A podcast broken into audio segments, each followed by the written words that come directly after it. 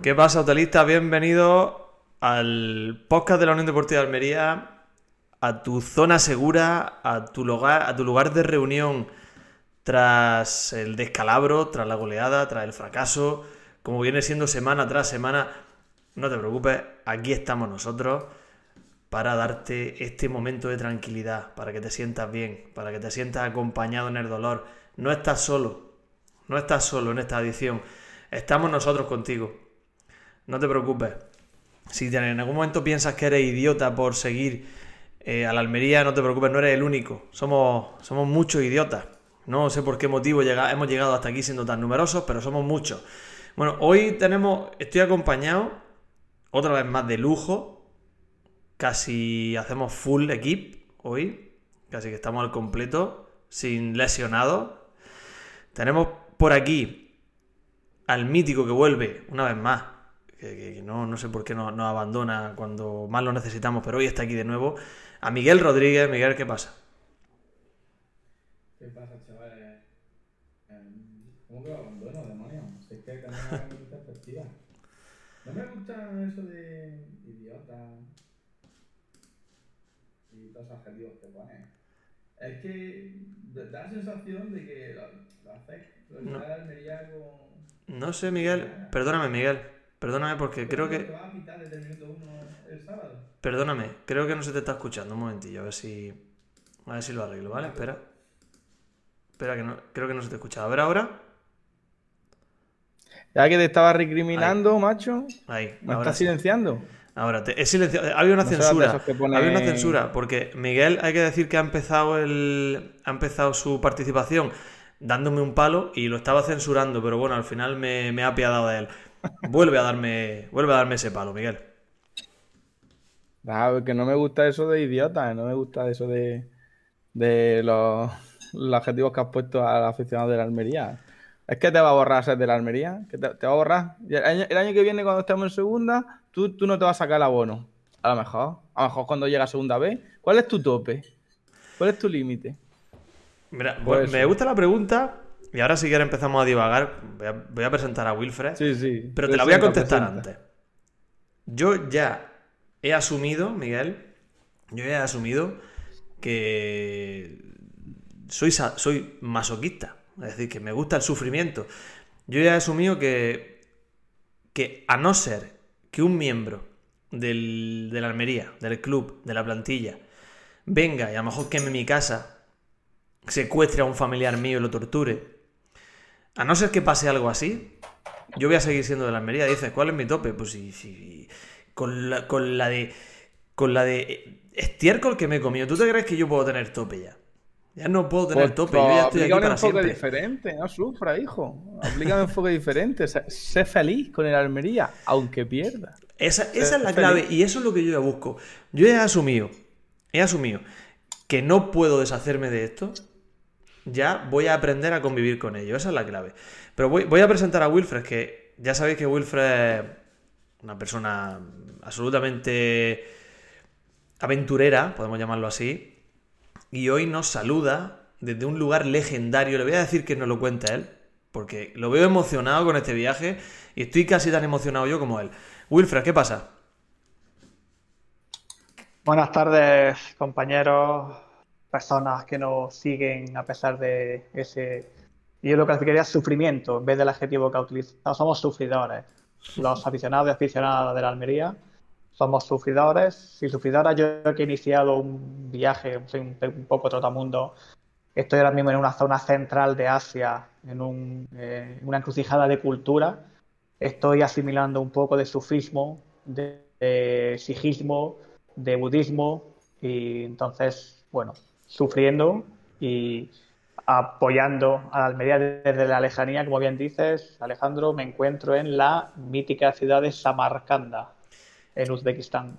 Y creo, creo que el adjetivo, el adjetivo que ha utilizado de mítica, creo que le va al pelo, ¿eh? porque de luego que Samarcanda suena a leyenda, Samarcanda suena a eso, a misticismo, suena, suena a aventura. Suena la mal llamada ah, por Occidente eh, Ruta de la Seda, porque ese es un, eh, una definición que le hemos puesto desde Occidente en el siglo XIX, así que tenemos que despojarnos, y yo lo recomiendo a todas las personas, de nuestro etnocentrismo. El mundo es muy grande y hay diferentes maneras de verlo y de, y de vivirlo. Y haría uso también de una, de una frase que me han comentado aquí, y dice así que el mundo es como un libro, ¿no? Y, y aquellos o aquellas que no han viajado tan solo han leído la primera página. Qué bonito, qué bonito. Conocía la frase y debo confesar que, que la utilizo, que la utilizo y que la tengo muy presente como, como lección de vida. Bueno, vamos, vamos a empezar con, con lo... No sé si es lo importante. Con lo doloroso y cuanto antes nos lo quitemos mejor y nos ponemos a pensar en, en- en soluciones y en posibilidades para, para mejorar esto. Ahora tú nos vas contando lo que quieras de Samarcanda, que tengo mucha... Yo, me- yo haría un podcast exclusivamente de Samarcanda, Wilfred, hoy. Yo hablaría exclusivamente de dónde estás tú y que nos cuentes qué has aprendido, pero... También sufrí ayer con el Almería. No tuve la posibilidad de verlo porque la conexión no era muy buena, pero lo seguí por la radio. Y bueno, ahora, ahora os iré contando mi- mis impresiones ¿no? cuando iban cayendo los, los goles. Bueno, para los que estáis llegando ahora, veis que Wilfred abajo, está ahí abajo con un poco de luz tenue, con una eh, pared encalada blanca. Wilfred nos habla en directo desde Samarcanda, en Uzbekistán. Ahí lo dejo, ¿eh? Ahí lo dejo. Que lo supere algún canal de Twitch, si es posible esto. bueno, Miguel, cuéntanos. ¿Viste el partido, supongo, no? Bueno, tú estuviste contando cuentos en la Sierra de los Filabres. Sí, muy, muy buena actividad de- en Belefique, lo del fin de semana de, de Beleficuento. La verdad que chulísimo. Cuentos para niños, para adultos, también hubo un taller, taller infantil, los propios autores firmando. Vamos, ese fin de semana se, el pueblo se pone, como bien dijo el alcalde de la Plaza del Pueblo, dice, solo tenemos niños empadronados y ahí había por lo menos un colegio entero.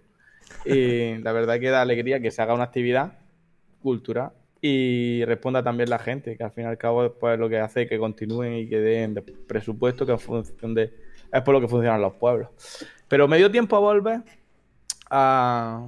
no sé para qué, por lo que todo el mundo hemos dicho, no sé para qué, cada bulla en volver a llegar a las 4 de la tarde a, a la peña, a, a abrir con tres locos más el- y perderte el primer gol de la Almería, porque pues, abrimos justo, justo para ahí estaba el minuto 5 ya y habíamos marcado el, primer el 0-1. Y allí estuvimos viéndolo, pues, nuestra alegría. Pero una frase que me han dicho esta mañana 200 veces, bueno, llevo dos días diciéndome los compañeros del trabajo, de yo cuando vi que íbamos 0-2 ya sabía el resultado, ya sabía lo que iba a pasar. Pues yo no lo sabía. Yo cuando íbamos 0-2, pues llámame ingenuo, llámame lo que quieras. Pero yo pensaba, mira que venimos del Granada, que nos hizo el otro día lo mismo. Pero yo pensaba que se podía ganar este partido. Yo qué sé. Es verdad que va el, el está jugando de escándalo y, y el Almería tiene su, su defensa agujerea viva, pero yo no, veo, yo, no veía tan, tan claro el pronóstico que todo el mundo daba por supuesto y todo el mundo sabía lo que iba a pasar. Y bueno, pero pues eso, alegrías y lágrimas. ¿Lo, lo viste, Wilfred? No te viniste a la peña, no viniste a la peña a verlo perder otra vez, Asensio. Yo lo, siento, Miguel. y lo hubieras visto perder otra vez. Pero voy a decir aquí, ya, lo, lo digo aquí, te lo digo, aprovecho en directo, lo, lo hago público. Hasta que el Almería no gane un partido, no voy a volver a la peña, lo siento, porque ya es, es un mal rato. eh. Sabes que no, no- no es culpa de la peña, ¿no? No, yo sé que no es culpa de la peña, claro que no. Si fuera culpa de la peña ya la habríamos arreglado, pero... ¿Por qué? Porque es tan fácil como... como... Bueno, debo confesar, y dejo hablar, a Wilfred ahora, debo confesar que el sábado, bueno, perdón, el domingo, cuando entró el, el cuarto del Girona, el 4-2, en el minuto 65, apagué la tele, bueno, apagué la televisión, no, encendí la Play, me elegí el Aston Villa de Unai Emery y me olvidé del partido. No vi lo que quedaba de partido. O sea, y para que a mí me pase eso, para que yo deje de ver un partido de la Almería, me- y ya me ha pasado en dos ocasiones. Esta temporada ya han sucedido dos veces. Para que a mí me pase eso, Muy fea tiene que estar la cosa. Entonces yo no, no sé qué pensará Wilfred, ahora lo escucharé, pero yo mm, debo unirme, me, me, me alineo con esa cuñadez de tus compañeros de trabajo. Cuando íbamos 0-2 yo sabía que el partido de la Almería no lo ganaba, no solo no lo ganaba, sino que lo perdía. Wilfred, ¿lo viste? No lo pude ver por la conexión, pero sí lo escuché por la, por la radio. De hecho, no sé si la culpa es de la peña eh, o la culpa es de la ducha que me pegué, porque he de admitir que llegué. O sea, fíjate lo que, lo que hacemos los seguidores de la Almería, ¿no? Eh, yo me encontraba en otra mítica ciudad de la ruta de la seda llamada Bujará, también aquí en Uzbekistán, y cuando llegué corrí todo lo que pude más para llegar al, al, al hostel, al hostel, eh, conseguir eh, internet y, e intentar ver el partido. No pude verlo por imágenes, pero me puse la, la radio. Y he de decir que conecté con el 0 a 1, eh, escuché el 0 a 2 y, y me relajé me relajé tanto que, me fui al, cuarto de baño a, ducharme, me llevé el móvil, por supuesto, para seguir escuchándolo. Y bueno, fueron cayendo los goles a la vez que caía el champú sobre, sobre mi cara y sobre, sobre mi cuerpo. Y no di, no di crédito de que en, en, en 10 minutos, 15 minutos que, que duró mi ducha, eh, fue lo que eh, tardó el Girona en darle la vuelta al marcador eh, antes del descanso.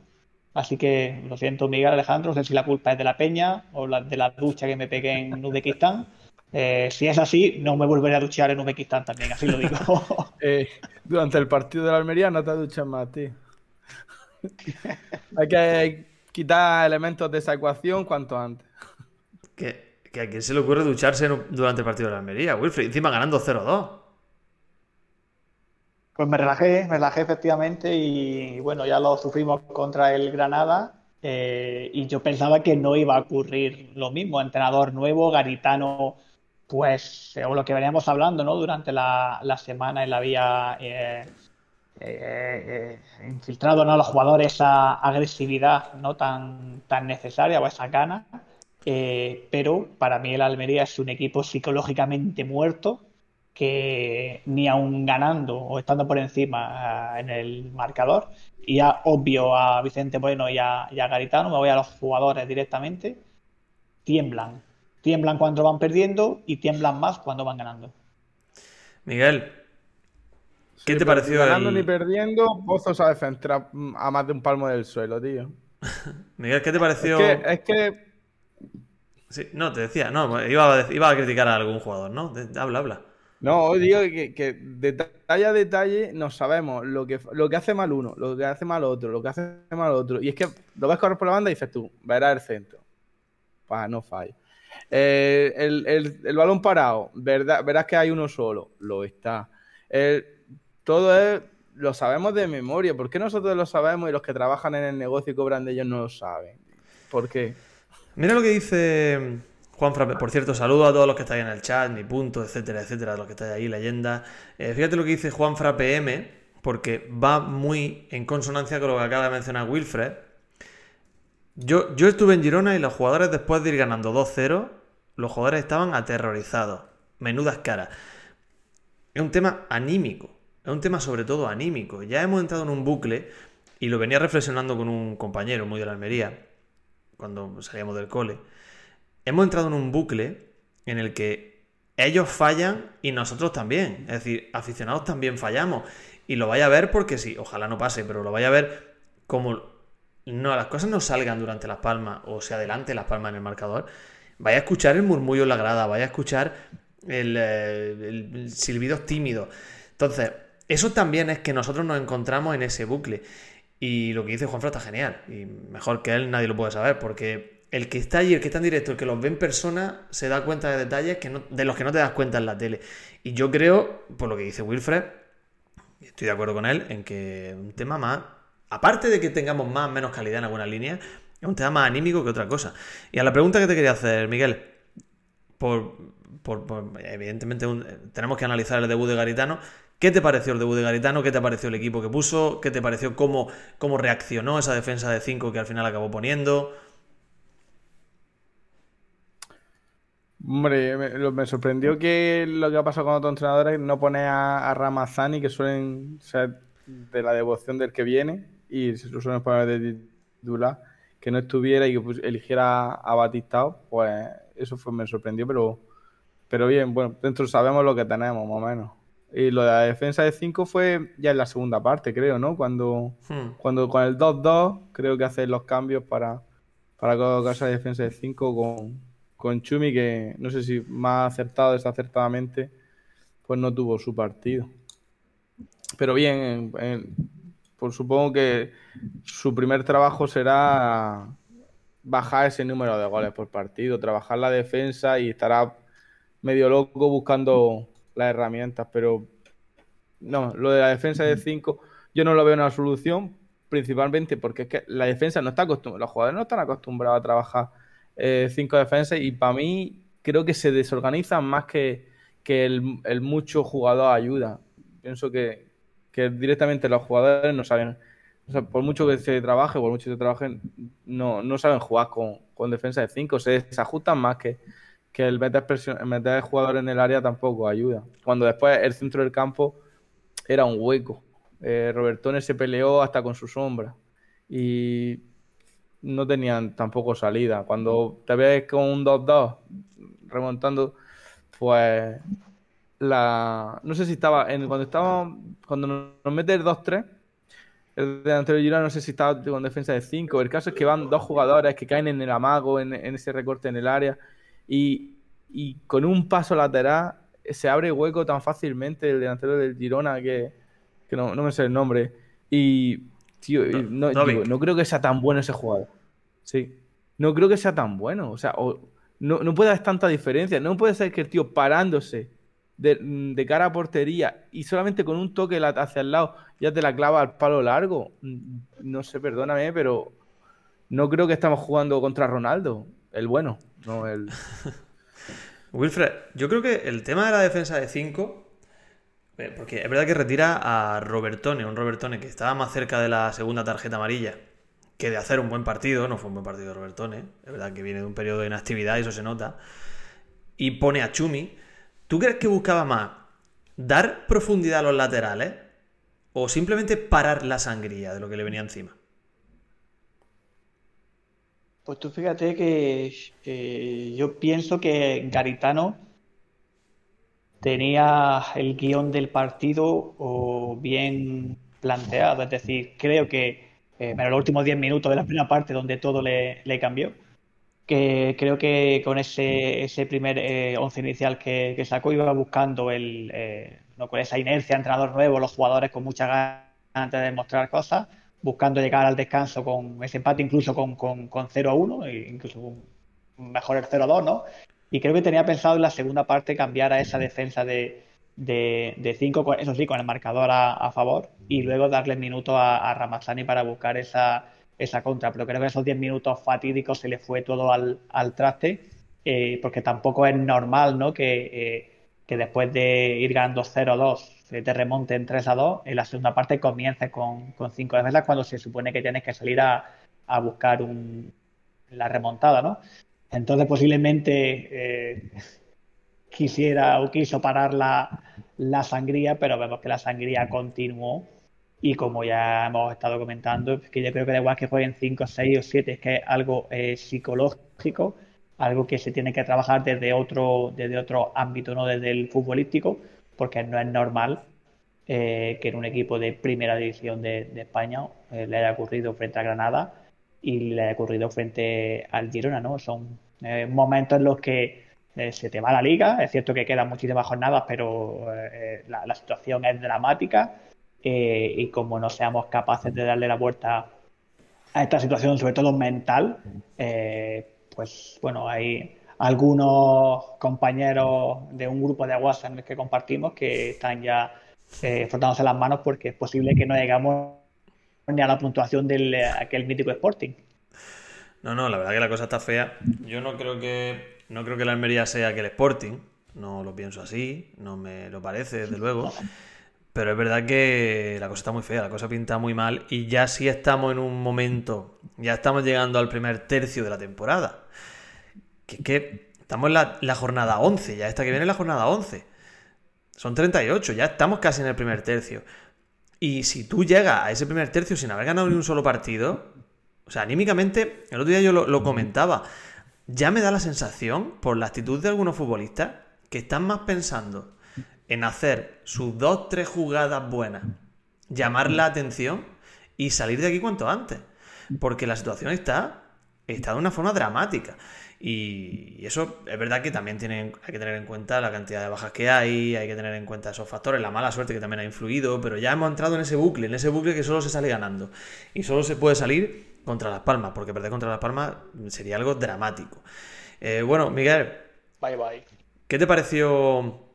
Eh, la situación no era fácil, era una patata caliente para, para Garitano porque se encontraba sin delantero teórico. Porque, bueno, Bastistao puede jugar ahí, eh, Lázaro puede jugar ahí, Ramazani, pero no tenía ese 9, esa figura del 9.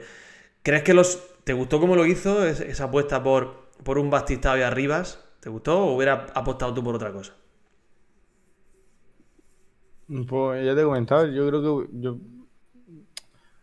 yo, me sorprendió granamente el que pusiera Batistao. La verdad que después le buscan los argumentos al, al poner este hombre y yo creo que he escuchado, no sé si ha sido un comentario oficial o, de algún medio de comunicación, que fue el propio Batistao quien dio un paso adelante en que dijo eh, yo me pongo delantero. Y, y, claro, la experiencia en este caso es un grado, que es una cosa que a, su, a sus compañeros les saca adelante. La, la juventud de Ramazani o, o Marciano, pues la verdad que fue, creo que determinante para que lo pusiera. Pues currante, currante, como se debió terminando la, temporada pasada, ha batistado que era un pulmón, claro, hasta, hasta donde le da. Bajó a defender eh, todos los balones que pudo y, estuvo, estuvo bien, la verdad, como delantero. yo le daría otra oportunidad. Hombre, ha tenido una semana más de ver a sus jugadores el, entrenador, pero yo sí volvería a, apostar por Batistao porque si te hace dos goles, bueno, el, primero creo que se lo dan al portero. Si ocasiona dos goles, mm, yo qué sé, si no reconoce eso, apaga y vámonos. Pues otra, otra oportunidad contra Las Palmas y ya está, pero que es lo que vosotros decís, no es... El problema no está en las piernas, el problema está en la cabeza. Claro, porque, Wilfred, tú, tú hubieras apostado por Mariano claramente, por Mariano Sanca, ¿no? Bueno, perdón, Mariano, no, Marciano. Marciano, no sé por qué se me ha metido en la cabeza ahora Mariano. Marciano Sanca. Bueno, lo hablábamos el otro día, ¿no? También yo apostaba por él porque, bueno, tiene eh, muy poco que perder y mucho y mucho que ganar. Imagínate que esos dos goles que eh, anotó Leo Batistao, aunque bueno, primero se lo dieran al portero, lo hubiese conseguido Marciano, pues ya hubiese tenido un, un chute de moral a un jugador que, pues creo por lo menos hasta que llegue el mercado invernal, eh, va a tener que ser eh, importante ¿no? en, la disciplina de, Almería. Pero entiendo que Garitano tirase de esa experiencia de Leo Batistao, que ya lo hizo bueno, hace muchísimos años, ¿no? cuando empezó a destacar en el, en el Rayo Vallecano, también hizo la suya ¿no? de, de delantero y la verdad como referencia arriba pues posiblemente sea lo único potable que tiene ahora mismo la Unión Deportiva Almería. Así que bravo por Leo Batistao. Eh, no entendería que en el siguiente partido no, fuera de, la partida. Eh, y bueno, vamos a ver también que durante la semana que va viendo eh, Garitano, porque bueno, Marciano pues creo que irá entrando, tal y como lo he visto, un poquito a poco. el partido pasado creo que jugó dos minutos eh, vamos a ver si decide darle más minutos a Levatista y Ramazzani y Marciano no en, tercer lugar por si lo necesita en algún momento del partido. Sí, porque yo he dicho antes minuto 65, no 71. Cuando entra el gol de Sabio, que yo me retiro del partido y me voy a jugar con el Aston Villa de una Emery, también perdí, por cierto, la play, ¿eh?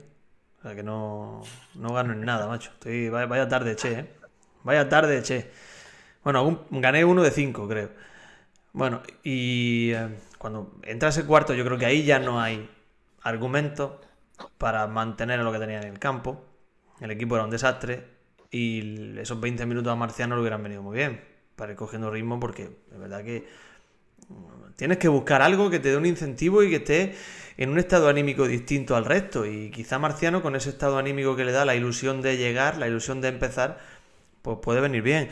Y sobre todo el problema que yo principal que veo Miguel, es en defensa, pero no hablo en defensa, no me centro en los defensas concretamente. Porque no es culpa exclusivamente, verdad que la salida de balón de Kaiki es lamentable, cuando eh, sale César Monte a presionar donde no tiene, donde no tiene que hacerlo es lamentable, cómo le ganan la espalda a, a Alex Centelles eh, es absolutamente patético, es decir, esas tres acciones concretas sí son lamentables, eso es así, pero el equipo a nivel defensivo es un flan, es un flan, tú ves a Baba defender en la frontal del área y es que te planteas muchas cosas, te planteas por qué ese hombre es futbolista profesional cuando él tiene sus características y sus cosas buenas. Miguel, ¿qué problema hay en el equipo? ¿Cómo se soluciona esto? Si yo supiera, me acercaba al estadio y hubiera tocado ahí a la puerta y se lo hubiera explicado. Pero no, no, lo sé, pero la sensación esa de- de- de la defensa es... Mire, el típico partidillo que has jugado tú con dos colegas en el estadio de juventud y dice, el, el defensa está solo, el número dos está solo y tú también estás solo. Digo, ve tú, desgraciado. Defiéndelo tú, máquina. No, no señales.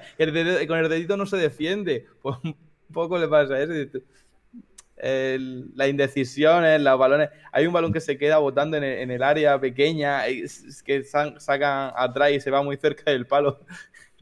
Que en la estirada Fernando termina besando el palo, pero literalmente le da un beso a- al poste. Y tú, que íbamos todavía 0-2. Yo, ya- yo creo que Fernando ya dijo, así no me salva el palo. Pero las indecisiones de desajustes y, y como que nadie quiere hacerse responsable de los posibles errores que lleguen en, en la defensa. No hay nadie que tome la batuta y diga como a Babic, que lo- ya lo estamos echando de menos, o Eli. Y de- hacían que eso si pegaban dos voces y es verdad que pegar dos voces con barba, eh, la melena recogía y midiendo 1,90 eh, como que te hacen más caso, qué sé, ya, no sé por qué, pero te hacen más caso. Y, y pegaban dos voces y la gente como se enchufaba, se ponía las pilas y llega un momento en que aquí no, no hay, no hay nadie que haga eso. Y, mm, ni el centro del campo, ni tampoco hay gente con, con, con antigüedad en como para llevar el brazalete. Fernando es el que tiene que estar ahí gritando, pero al final el portero está muy lejos. Y eso para mí lo que está haciendo falta. Alguien que, que diga, vamos a poner las pilas y vamos a tirar del carro y que, que asuma responsabilidad. Eso es lo que me hace falta. Dice, dice que coincidi- coincidimos en un, en un directo habitualmente por la mañana, ¿eh? Que yo me imagino que él hace lo mismo que yo. Que abrimos en el desayuno, yo pongo a, Iñ- a Iñaki, a Iñaki Aguirre Gaviria, que hace sus directillos a las 7 y media de la mañana al hombre, y estamos en el chat y siempre ponemos nuestros comentarios, y lo leo a, leo a J. Uda a veces, y, en ocasiones él me lee a mí. Dice, "Ma- Ba- Bastistao tiene que seguir de titular, estoy de acuerdo, pero Marciano también debería tener más minutos desde el banquillo. También estoy de acuerdo. Dice Amir Sabrismo, por otra parte, que otros dos Bastistaos para ponerlos de lateral izquierdo y derecho no vendrían mal. Y ni punto dice que el juego ofensivo no parece ser un problema con un promedio.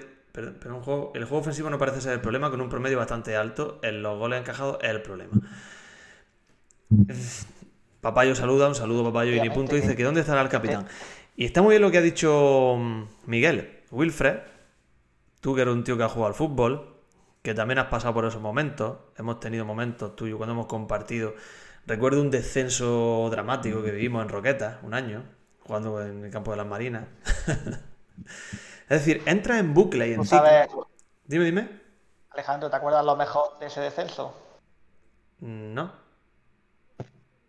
A lo mejor fue después de terminar el partido y descender, comernos, pegarnos la panza de palmerita napolitanas que nos pegamos en el aparcamiento del campo de Roqueta. Eso fue lo Es mejor. cierto, es cierto, es cierto. Si eso, si nosotros hubiéramos, si los aficionados de, del Pavía en aquellos tiempos nos hubieran pillado comiendo palmeritas de chocolate en el aparcamiento después de descender, hubiera sido un escándalo. ¿Te En vez de imaginas? estar llorando como jugadores. ¿Tú te imaginas Claro, que el otro día... como- Dime, dime. Hablando de la distancia, eh, tomando la distancia de los jugadores cuando los profesionales pierden ¿no? y se van por la noche de copa y son criticados, en nuestro caso hubiera sido ¿no? eso, ¿no? Hubiésemos sido criticados por comer una palmerita de chocolate en el aparcamiento. Que tú imagínate que el otro día ese grupo de aficionados que pedía ir al aeropuerto a recibir al equipo, a recibirlo, pero con malas formas, que no sé qué es lo que buscan. ¿Tú te imaginas que baja, por ejemplo, Kaiki comiéndose una palmerita de chocolate y detrás centelles con un croissant?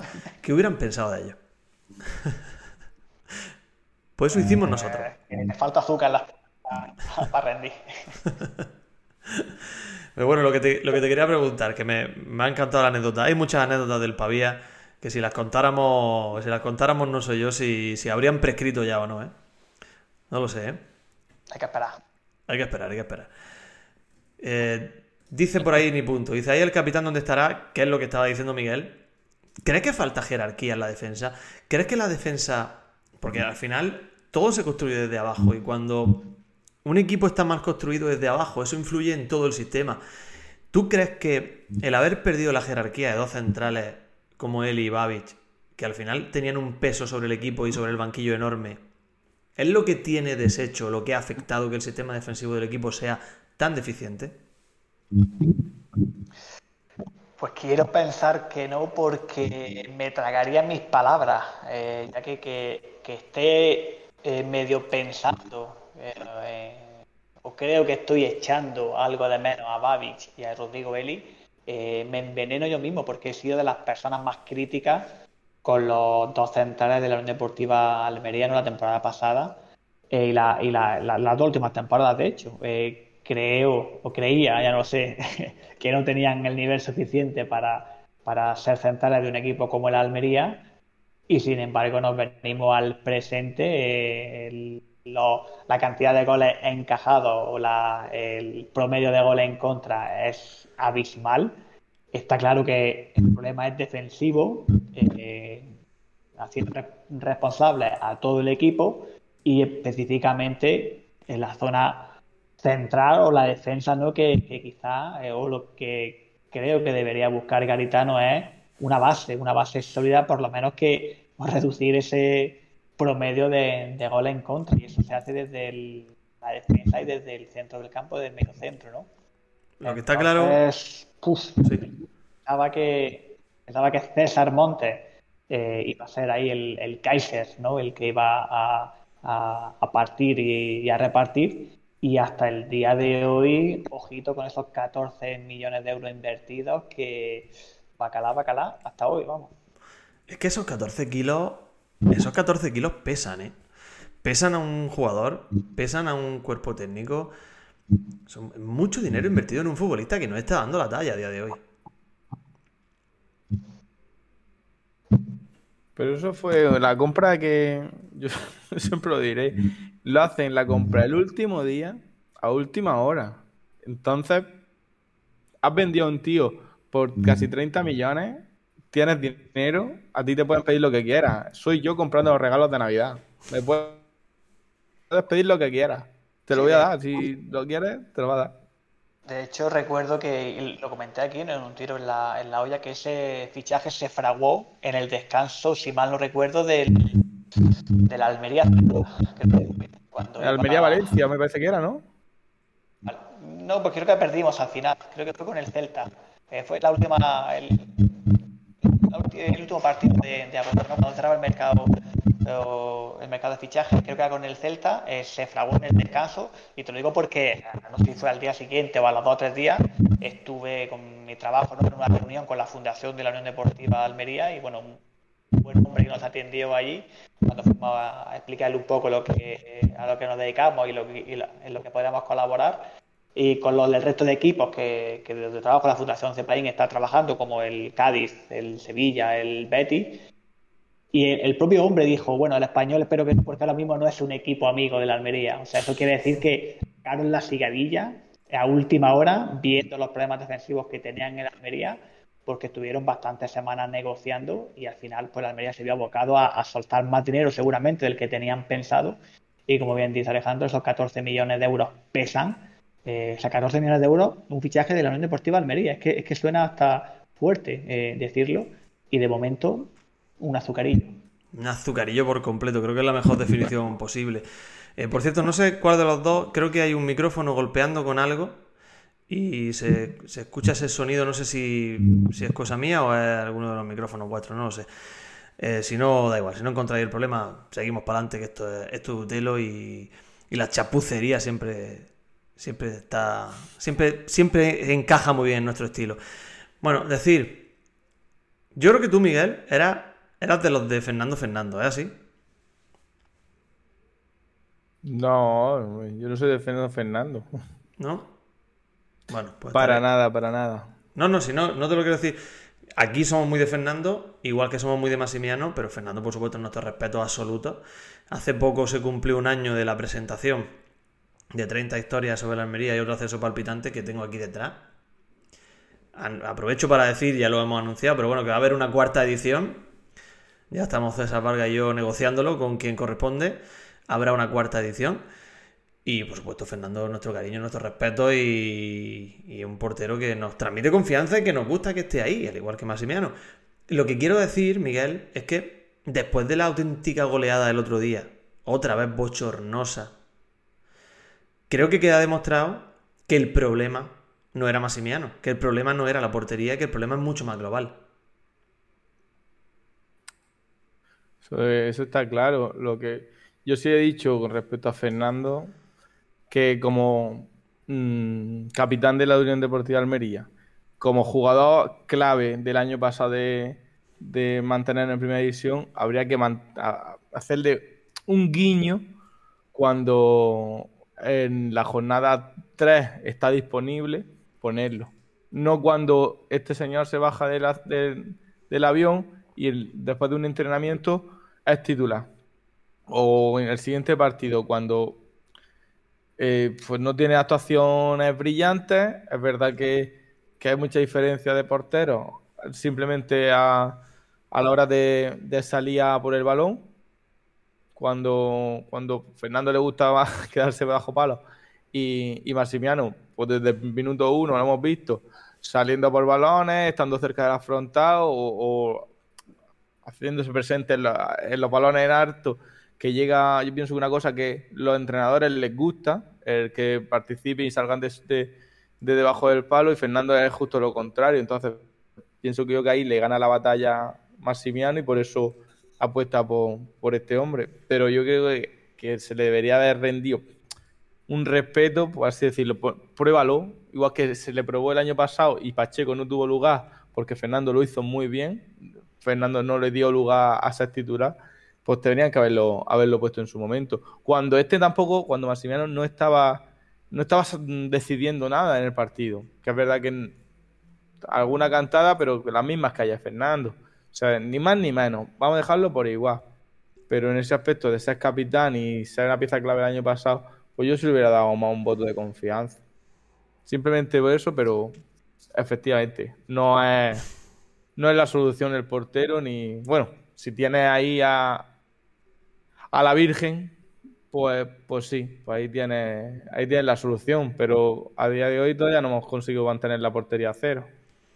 Ha dicho ni, ni punto, ha escrito en el chat lo que estaba pensando yo en ese momento. Dice, menos mal que no era fernandista, Miguel, ¿eh? Menos mal que no era fernandista. No, pues igual, igual que el año pasado yo le hubiera dado más oportunidades a Pacheco en el momento en el que Fernando la liado dos partidos seguidos, porque la lió dos partidos seguidos. Y hubiera dicho que prueba a Pacheco y solamente le dio la oportunidad contra el Villarreal, que salió rana en los cinco minutos. Estoy la verdad que no, estoy de acuerdo. Sé que no sé qué pensará Wilfred, pero yo pienso igual. Pero claro, el debate no era ese. Eh, Yo creo que a Fernando no había argumentos para quitarlo de la titularidad. Pero también pienso que ahora, una vez que, que las cosas no están funcionando, eh, siguiendo un poco ese, ese refranero popular o esa frase hecha, si quieres resultados diferentes, no hagas siempre lo mismo. Y el Almería tiene que cambiar, porque queremos un resultado diferente. Claro, pero, pero Sí. Fernando no puede estar titular de principio de liga porque está lesionado. Eso es y yo pienso que, que ahí es donde, donde llega el momento de incertidumbre de poner a Mariño, que en teoría no es un mal portero, incluso estaba ahí para discutirle el puesto a Fernando. Y cuando menos te lo esperas, aparece un tercer portero que en teoría es de más, más calidad que, que Fernando y tampoco lo demuestra.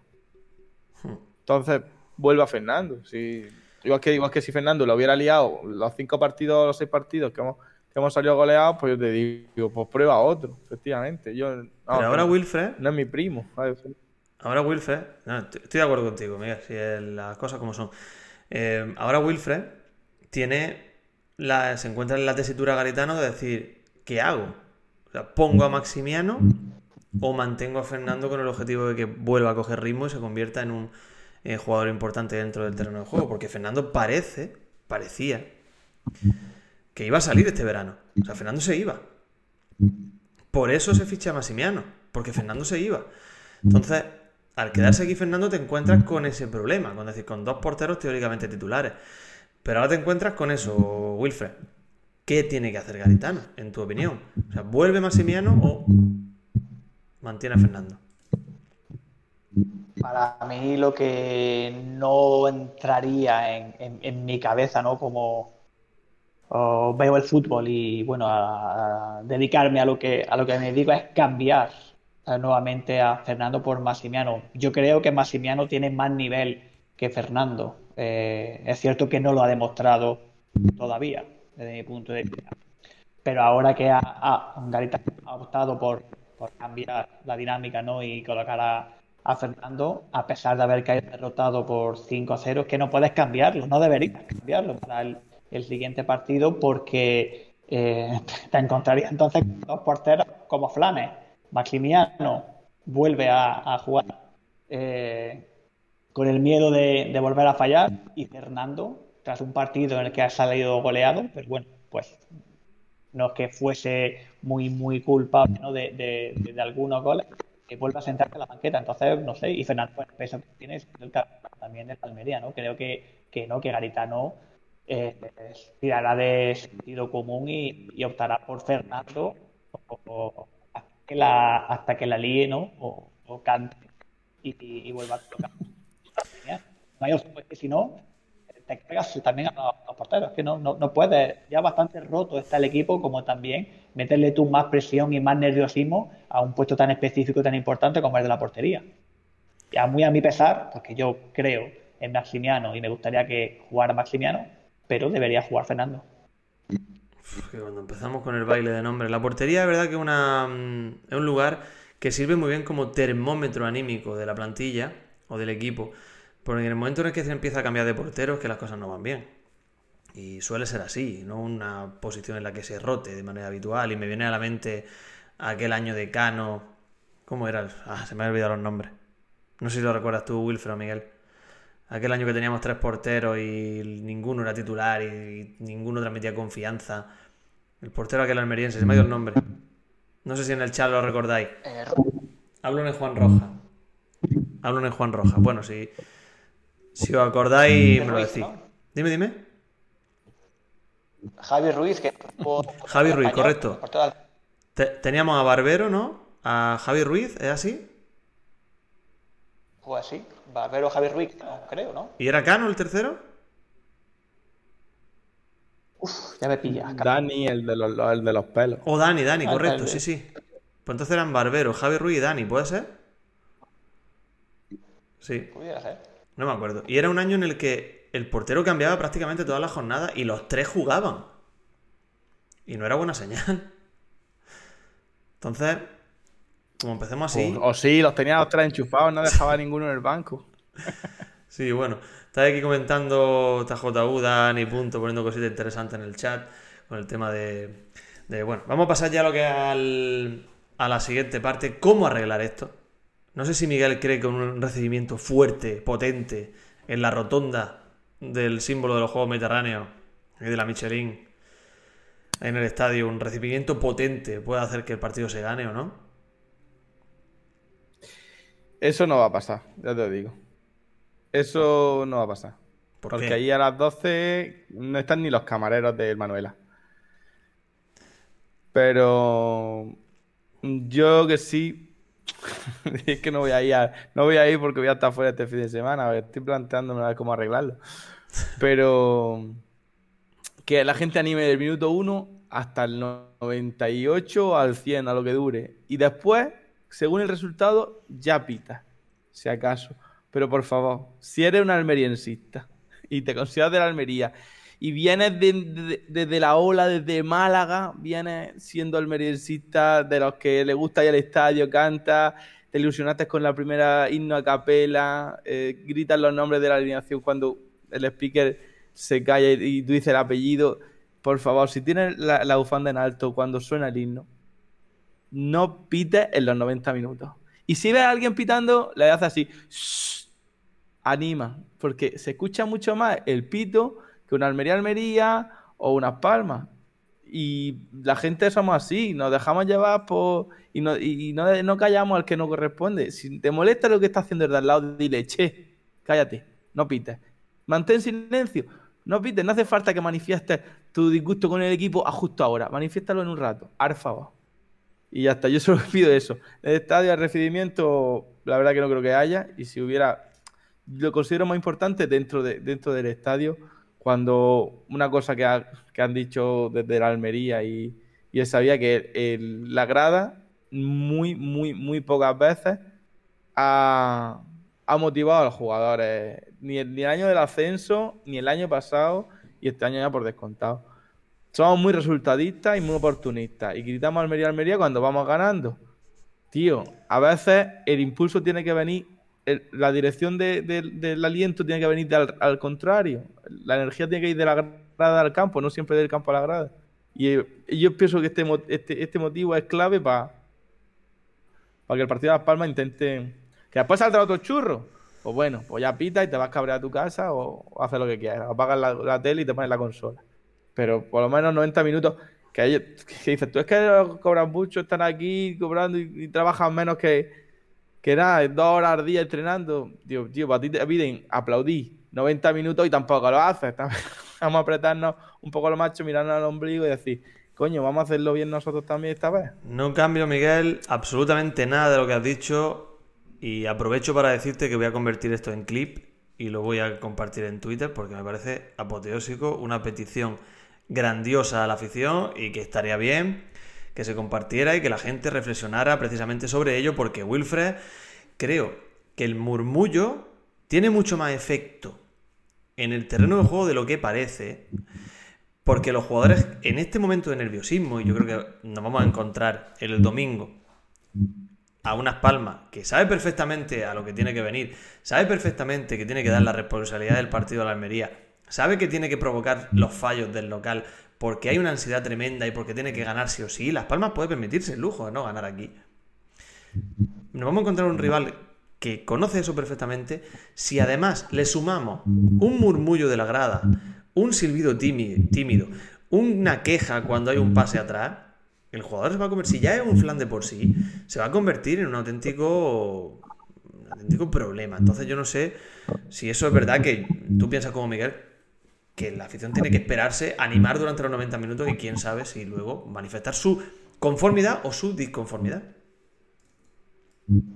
Sí, lo hemos comentado aquí en varias ocasiones, ¿no? Que eh, esto es un objetivo común del club, de jugadores y de, la afición. Todos tenemos que remar en el mismo sentido. eh, tirarnos piedras a nosotros mismos no sirve nada más que para poner más trabas en un camino que por sí lo tenemos bastante complicado. Entonces, efectivamente, suscribo todo lo que habéis comentado. Animar los 90 minutos que de protestar tendremos tiempo del partido y al día siguiente, eh, mientras te tomas una manchada con una eh, con una tostada de, ma- de mantequilla, ya tendrás tiempo de protestar. Pero animar esos 90 minutos y darle un ejemplo y una lección a los jugadores.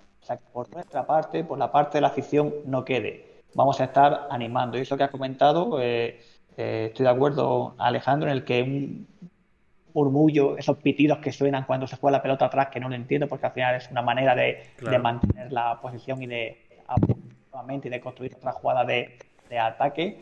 Eh, animar, animar, apoyar, por favor, eh, y esperar que los jugadores den el callo y den el nivel ¿no? en el terreno de juego. Y entre todos, desde la grada y desde el terreno de juego, pues que seamos capaces de conseguir ese objetivo que es de sumar esa primera victoria, que tan solo estamos a una victoria eh, de cambiar la dinámica, la dinámica sobre todo mental, y ya luego eso nos liberará y, nos dará mucha más confianza para, para seguir afrontando el resto de partidos. Tan solo una victoria, así que tenemos que grabarnos el juego en, en la frente o, en, el, eh, en, el culo, donde queramos grabárnoslo, ¿no? donde la gente quiera eh, para y conseguir este objetivo, animando y a partir del minuto 90 pues mostrar el parecer que, que tengamos.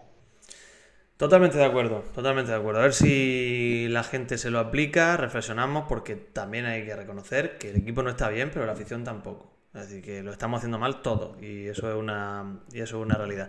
Bueno, ya para ir terminando, recordar a los que llegasteis después en el chat que tenemos aquí a Wilfred desde Samarcanda, Uzbekistán, que ese hombre que tenéis ahí abajo se encuentra ahora mismo en la mal conocida Samarcanda, ciudad de, eh, de la ruta de la seda. Dice él que no, que es un apelativo que se le puso después por Occidente. Pero a mí, me, a mí me gusta creer en eso, en esa imagen legendaria de esta ciudad. Con una de las plazas más bonitas del mundo, que no recuerdo el nombre. ¿Cómo era, Wilfred? Registán. La plaza de Registán, que si podéis buscar, es una pasada. Lugar de tierra, lugar de arena. ¿Lugar de? Tierra, arena. Ah, lugar de... tie- Ese es el nombre de Registán. Y creo que allí, bueno, sentirse en esa plaza tiene que ser de loco. Sentirse ahí en medio, no creo que haya mucho turismo, ¿no, Wilfred? Pues te sorprendería el hecho de que hay, eh, no a nivel de otras ciudades, lógicamente, pero hay bastantes turistas occidentales eh, eh, disfrutando de, de Uzbekistán, sobre todo desde, bueno, pues de la ruta, como has dicho, mal llamada ruta de la seda, Samarcanda es la ciudad más importante, de las más importantes, que también, eh, al contrario que puede pensar la, la gente, ¿no? Uzbekistán, antigua república soviética, frío, nieve, Ojo que este, esta tarde, esta mañana, a mediodía, paseando por las calles de Samarcanda, pues teníamos 25 grados, iba en mi camiseta corta. Eh, a unos pocos cientos de kilómetros, eh, en la frontera de China con Kazajistán y Kirguistán, hay un desierto. Desierto, Claro. el Takamar, desierto de dunas, metros, o sea, Qué maravilla. no, no estamos hablando de donde hay menos 20 grados en absoluto. Qué maravilla, qué maravilla de viaje. Bueno, después de este interludio, que no, yo me entero que Wilfred está por ahí, tengo que preguntarle. tengo que- Me gusta demasiado.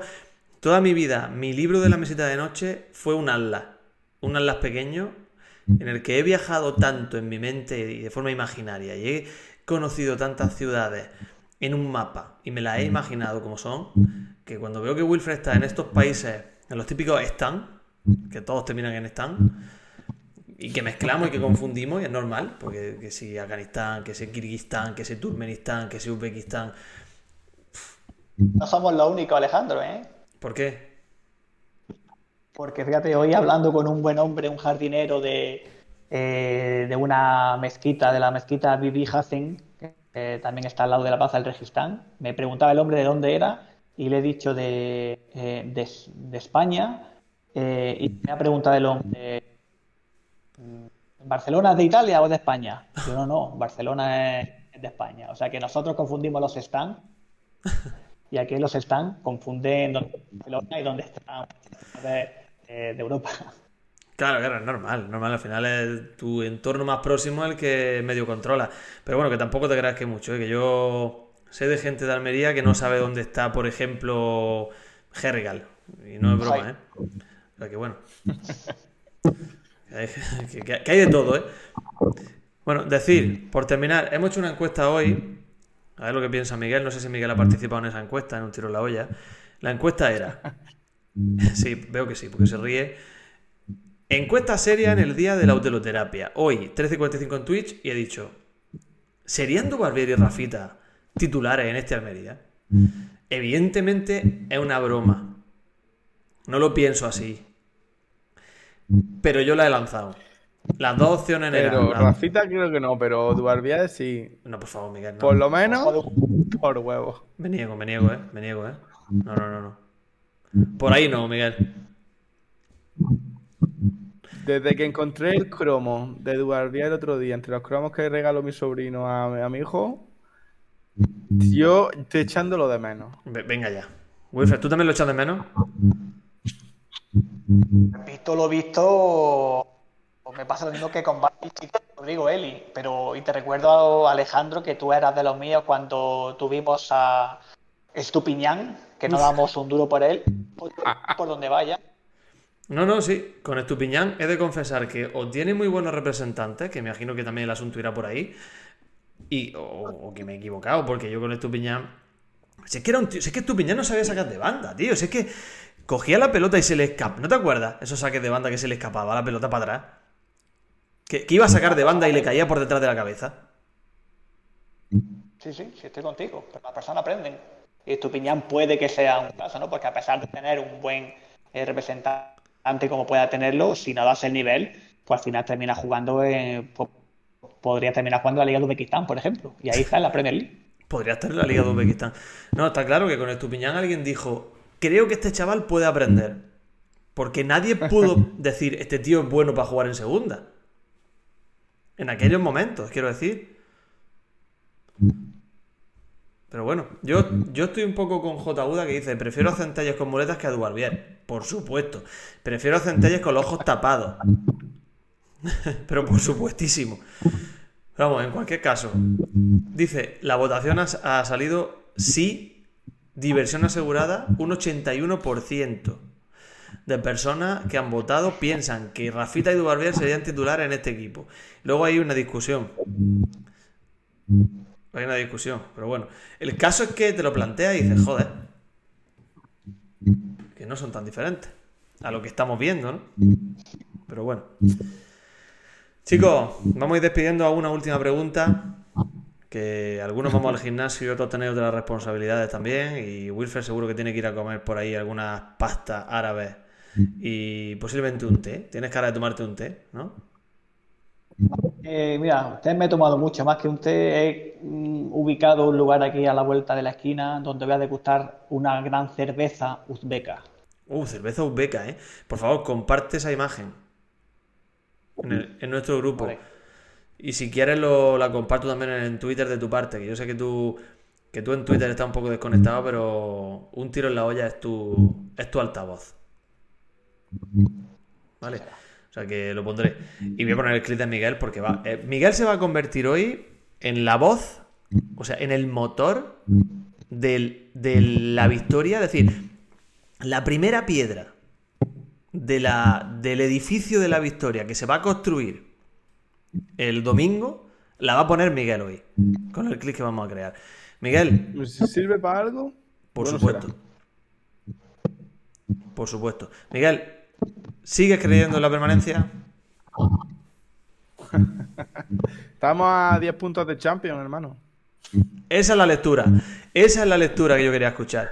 Estamos a 10 puntos de Champions. Cuatro partidos ganados y estamos hablando de Champions, ¿verdad que sí? Total. Total. Y además ese va a ser el titular Cuatro de hoy. partidos Está- ganados y nos damos de baja del psicólogo. Ese va a ser el titular de hoy. Estamos a 10 puntos de Champions. Wilfred, ya para despedir, ¿sigues creyendo en la permanencia?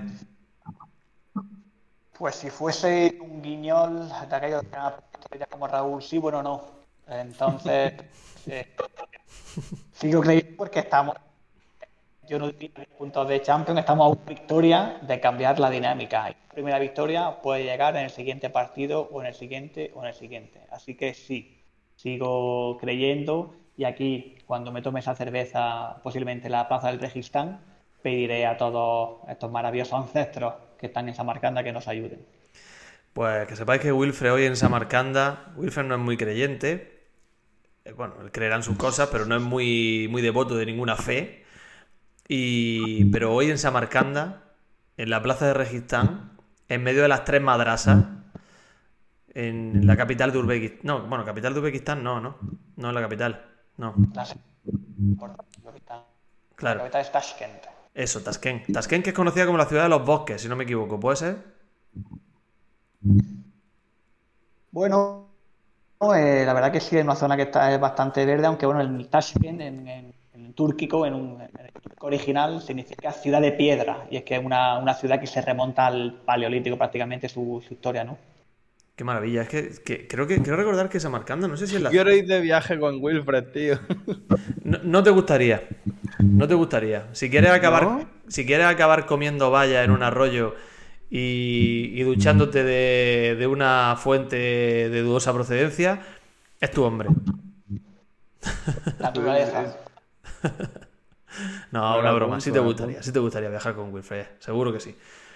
Sobre todo el idiomas conoce. Puede ir al mundo árabe porque sabe hablar árabe. Puede ir a cualquier país porque sabe hablar inglés. El tío controla, o sea que sin problema.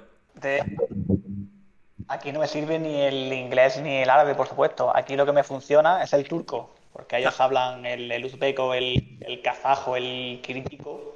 Eh, son lenguas túrquicas y, bueno, originalmente se parecen algo eh, y, bueno, medio me puedo comunicar en turco con, con lo- la buena gente de esta zona. O sea, el tío habla turco, Miguel. Espectacular, ¿eh? Lava, ahora chapurreo. Yo sé hablar español y por teléfono y ya. Bueno, pues chicos, no nos entretenemos más. Que muchas gracias por vuestro rato. Nos hemos reído, nos lo hemos pasado bien. Creemos en la permanencia al tenerlo claro. Gente que está ahí en el chat. Utelistas que vayan a escuchar esto en podcast. Los utelistas que habéis estado aquí en Twitch. Gracias a los que nos apoyáis. Gracias a los que habéis estado. Gracias a los suscriptores. Porque gracias a vosotros nos vamos a comer un plato de coquina en el nudo cuando termine la temporada. Si yo con otro, no, tengo otro objetivo. Una temporada que va a acabar en primera, ¿eh? Va a acabar en primera. Y como dice Miguel, estamos a 10 puntos de Champions. Todo es posible. Todo es posible. Lo dicho, utelistas, que hay que animar, hay que apoyar, hay que seguir ahí con fuerza y con energía porque queda muchísimo.